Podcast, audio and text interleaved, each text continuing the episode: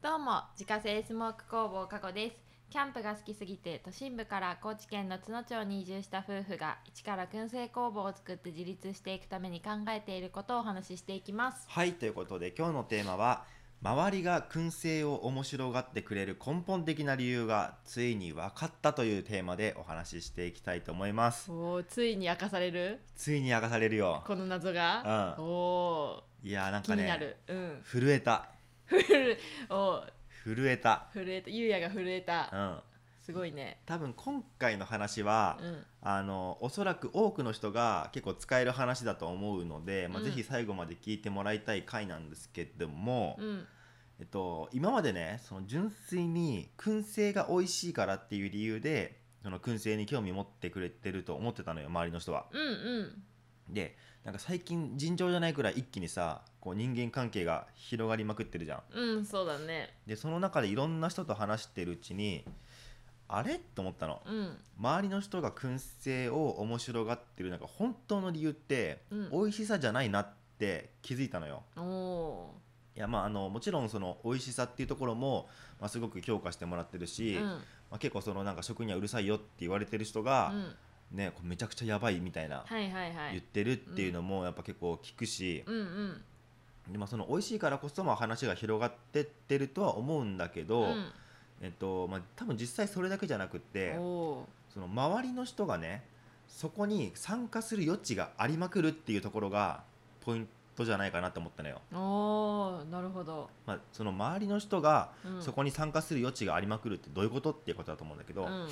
で、まあ、もうちょっと違う言い方すると周りの人も一緒に主役になれるうんうんうんっていう言い方の方が、まあ、伝わりやすいか分かんないけど、うんまあ、レストランとじゃあバーベキューで例えると分かりやすいかもしれないんだけどう、ん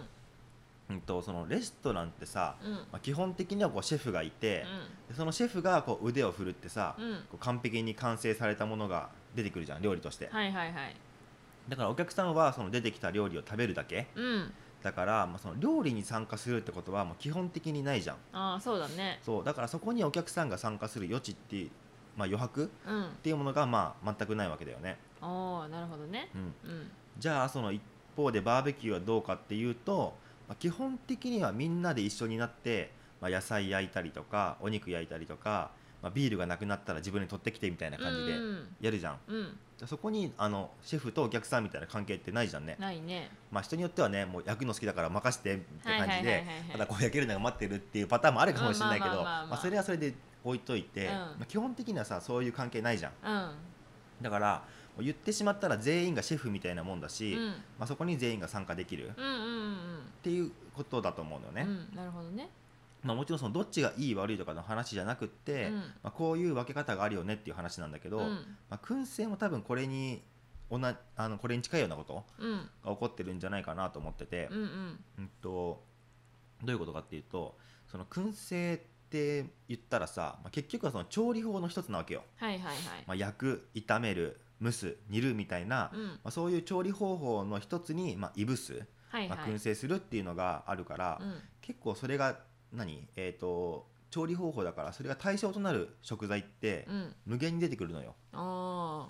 例えばその焼くっていう調理方法を使うんだったら、まあ、肉でもさ魚でも野菜でも何でもいけるじゃんーうんうんうんうんだからそこに例えば肉屋さんでも魚屋さんでも農家さんでもじゃあうちの食材使って焼いてくれよっていう風にこう参加してくることができるなるほどねで、まあ、燻製も同じで、まあ、肉でも魚でも野菜でもいけるうし、んあとその調味料液体とかうんうんああいうのでもいけるから、うんあの参加できる人の幅がめっちゃ広いわけよあそうするとあ同じように肉屋さんでもいけるし魚屋さんでもいけるし農家さんでも、まあ、何でもねうちの食材使って燻製してみないってこう参加しやすい、ーうんうんうんなるほどうんうんあじゃあそれで一緒にやりましょうかって言って例えばえっとじゃあえっとまあアメゴうんやってる人がじゃあそれうちで仕入れさせてもらうからそれじゃあ燻製しましょうねとうんうか、ん例えばジビエとかでね、うんうんまあ、イノシシ肉あの取るの上手だから、ううんちのちょっと使ってくれよって言われてあじゃあ一緒にそれでベーコン作りましょうかとか、はいはいはいはいあと地地鶏か地鶏育ててる人が、まあ、うちの卵を使ってうん燻製してくれよとか、うんうんうんまあ、そういうふうにこうなんか提案をしやすいはいはいはい確かにと思うのよね。うんうんで、まあこの余白の,、まあその広さっていうのが、うんまあ、その周りの人を巻き込むのに、まあ、すごい重要な要素なんじゃないかなっていうのはおー改めて気づいたというかなるほどね、うんんうんうんその声かけやすいっていうねだかああそうだね、そうん確かに確かにらもう商品として出来上がってしまったものを、まあ、売るってなると例えばうんコーヒー屋さんってなったらさ、もうコーヒーを、まあ、そこで入れて出すっうんうん、うん、てなると、まあ、例えばそこにつける焼き菓子ね、うんまあ、うちちょっと焼き菓子やってるからちょっとこれ置いてくれないっていうのはあるかもしれないけど、はいはいはいはいまあ基本的にはそんなにいろんな人がこう参加できるよでうきなないか、うんうん、ものじゃないと思うんだよね、うんうんうんだからそこがたまたまだったけどもすごいジャンルとして良かったんじゃないかなっていうのはお思ったんだよーなね。るほどねそう、うん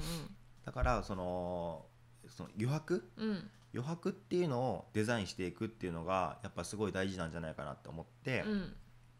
であのこの前3月か、うんうん3月に、えっと、焚き火でその自家製ベーコンを炙るっていう体験をやらせてもらって、うん、まあ、ここでも一応余白っていうのは意識してたのよはいはいでその体験に必要な道具っていうのは、まあ、もちろん全部こっちで用意させてもらったんだけど、うんそれ以外はほぼねお客さんに任せてねそうだねねうんうんやってもらったっていうのがあってそうだねでこっちでやったのは最初にその薪に火をつけて、うんあとは食材をお客さんに渡すっていうだけで、うんうん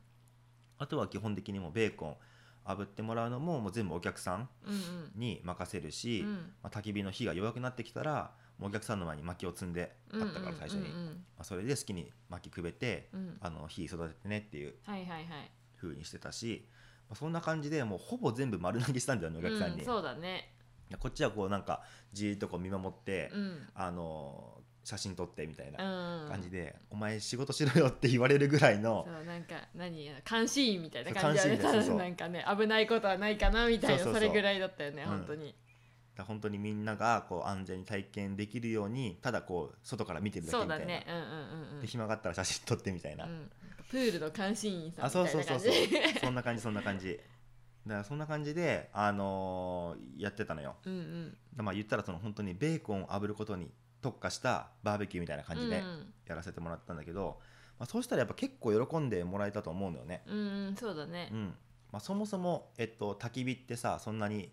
気軽にできるようなもんじゃないと思うし、うん特に都心部とかだったらさ、まあまあまあ、ね、場所もない薪もないみたいな感じうで,、んでそれがまあ全部用意されてるっていうのと、うんうんあと本当にも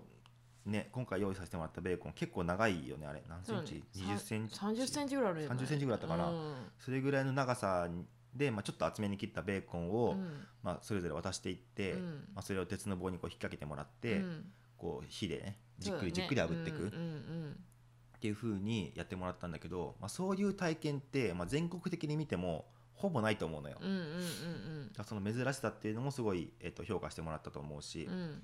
だからそういって喜んでもらえたのよね。そうだね